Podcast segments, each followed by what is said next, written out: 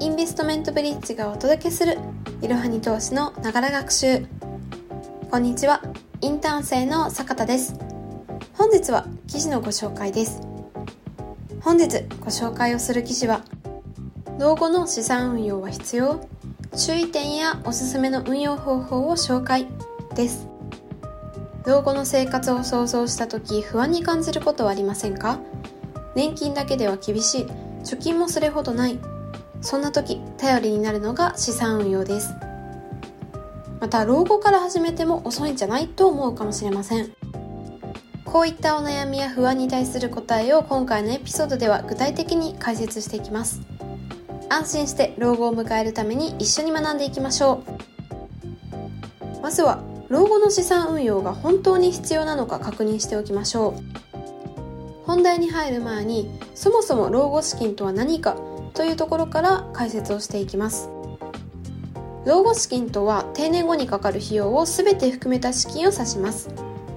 つまり毎日の生活費医療費介護費に加えて趣味のための娯楽費などです。長年勤めた会社を退職し延長雇用や別の会社に再就職するなどの方法で収入を確保する方法もありますが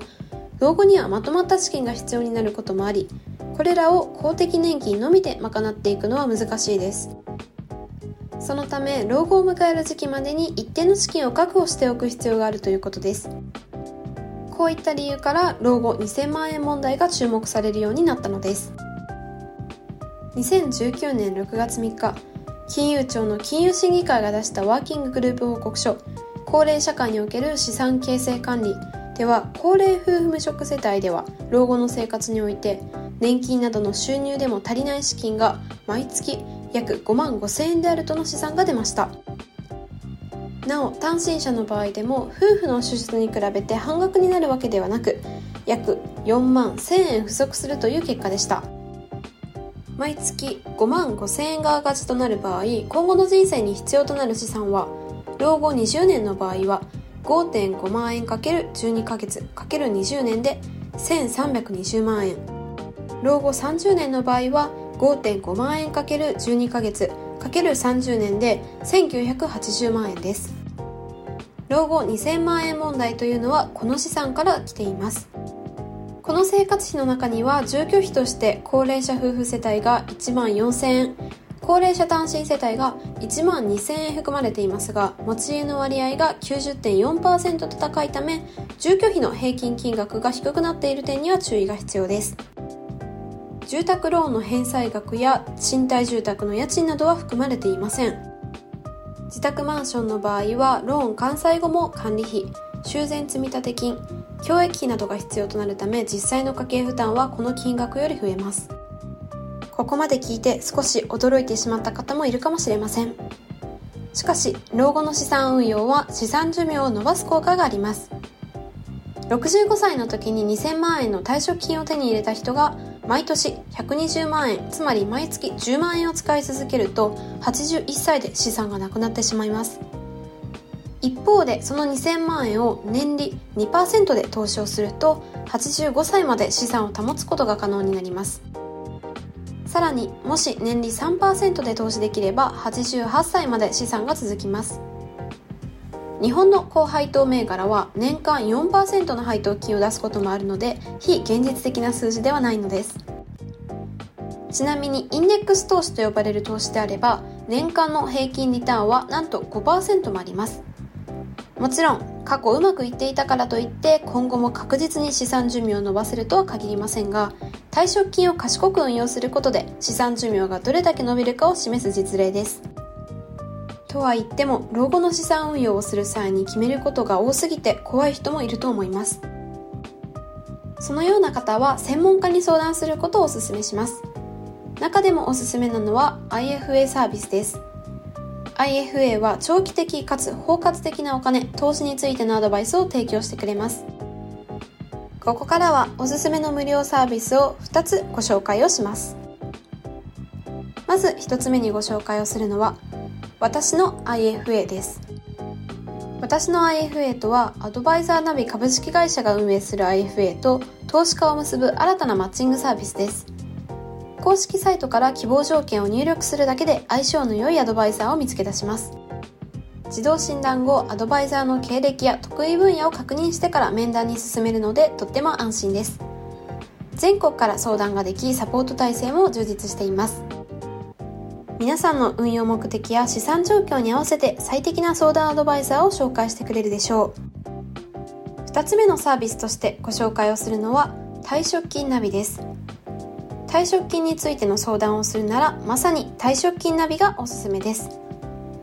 退職金ナビは退職金を受け取った受け取り予定の方を対象に退職金の使い道や運用などを相談できるプロの退職金相談アドバイザーを紹介してくれるサービスです。アドバイザーは IFA と呼ばれる内閣総理大臣の登録を受けてます。証券会社や銀行と業務提携をしている金融商品仲介業者所属の登録外務員がアドバイザーとして加盟をしています。そのため専門的な知識を有しており退職金に関する自身の考え方を踏まえた提案を実施してもらうことが可能です提案や相性が良ければ今後の相談パートナーとして付き合っていくことができるため親身に相談に乗ってくれる相手を探したい方はサービスを利用してみてはいかがでしょうか。ここまではおすすめの無料 IFA サービスをご紹介しました。続いては老後の資産運用をする際におすすめの方法を3つご紹介していきます。まず1つ目にご紹介をするのは株式投資です。株式投資とは株式会社の発行する株式の売買を行い配当金や売却益などの利益を狙う投資手法ですそもそも株式とは会社の一部を保有する権利を示し投資家が資本を供給した企業からその対価として発行されますつまり投資家は資金を出すことで企業のオーナーの一人となれるわけです。株式投資を行う際に証券会社の口座開設が必要ですが、おすすめなのは手数料が低いネット証券です。中でもネット証券の最大手である SBI 証券とフォロー体制が充実している松井証券がおすすめです。いろはに投資の記事では SBI 証券や松井証券について詳しくご紹介をしているので、ぜひ概要欄の方からご確認ください。続いて、2つ目の老後資産運用をする際におすすめの方法は、不動産クラウドファンディングです。不動産クラウドファンディングは出資金の用途が不動産投資に焦点を当てています。この仕組みでは集められた資金を用いて運営企業が不動産の購入や運用を行いその利益を投資者たちに配分する形で運営されています。運用期間終了時には物件が売却され売却金が出資者への償還金に充てられます。不動産クラウドファンディングの中でもおすすめなのはクリアルと小槌です。こちらの2つもいろはに投資の記事で詳しくご紹介をしているので、ぜひ概要欄の方から記事をチェックしてみてください。続いて、やってはいけない老後の資産運用を見ておきましょう。やってはいけない老後の資産運用の1つ目は、リスクの高い運用をするということです。リスクの高い資産運用は老後には避けるべきです。その理由は高齢になるとリカバリーの時間が限られてしまい大きな損失を被ると取り返しのつかない事態になってしまうためです。投資と聞くと株式を購入するようなイメージがあると思います。しかしリスク分散のため株式投資未経験の人はまずは投資信託から始めるのが良いでしょう。値下がりリスクが怖い方は値動きが比較的安定している債券が多めに組み込まれたタイプやインデックスに連動したパッシブ運用型の投資信託が無難です。最初は自分で投資を行わず資産を高い利回りで安定して増やしていくのがおすすめです。ある程度資産がある人は株主優待や好きな企業で1銘柄あたりの金額が安い株式から購入してみましょ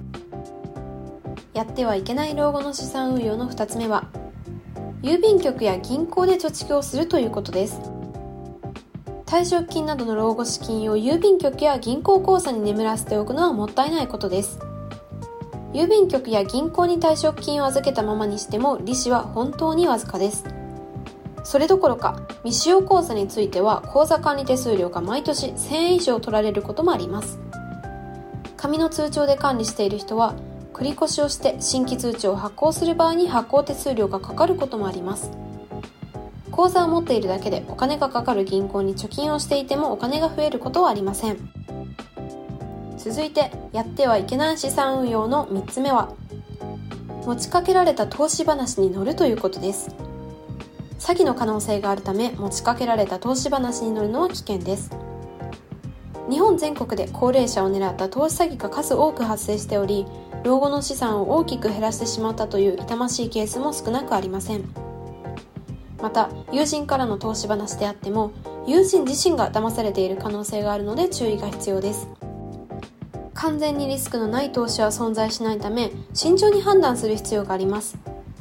大切な老後資産の運用をする際は甘い話には乗らず真実を見極めることが重要です。やってはいけない老後資産運用の4つ目は大半の金額を運用に回すということです。老後の資産の大半を運用に回すのも避けましょう。というのも急な出費が発生した時に対応できないからです。具体的には健康問題や家族の問題など急な出費が必要になる場面は誰にでも訪れます。高額な医療費が必要になる場合や住宅の修繕費用が発生することもあります。全額を投資に回してしまうと必要な時にすぐ引き出すことが難しくなります。例えば投資信託や不動産投資など一部の投資商品は換金に時間がかかるものがあります。老後の生活費や急な出費に対応できるよう手元に一定の現金を確保しておくことも大切です。本日のエピソードでは老後資金について詳しく解説してきました。最後に今日のエピソードの重要なポイント3点にまとめます。1つ目。老後の資産運用は資産寿命を伸ばすために必要。2つ目。リスクの高い運用や詐欺には注意をする。3つ目。老後資金は貯金だけでは不十分。老後からでも資産運用には意味がある。貯金だけでは老後資産を賄うことは難しく老後からでも資産運用を始める意義があります。資産運用をする際はリスクの高い運用や怪しい投資話には乗らないこと。運用に必要以上の金額を回さないことが重要です。本日も最後までご視聴いただきありがとうございました。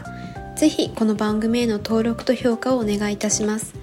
ポッドキャストのほか公式 LINE アカウント Twitter、Instagram、Facebook と各種 SNS においても投稿しているのでそちらもぜひフォローをよろしくお願いいたします。ローマ字でアットいろはに投資です。また株式会社インベストメントブリッジは個人投資家向けの IR 企業情報サイトブリッジサロンも運営しています。こちらも説明欄記載の URL よりぜひご覧ください。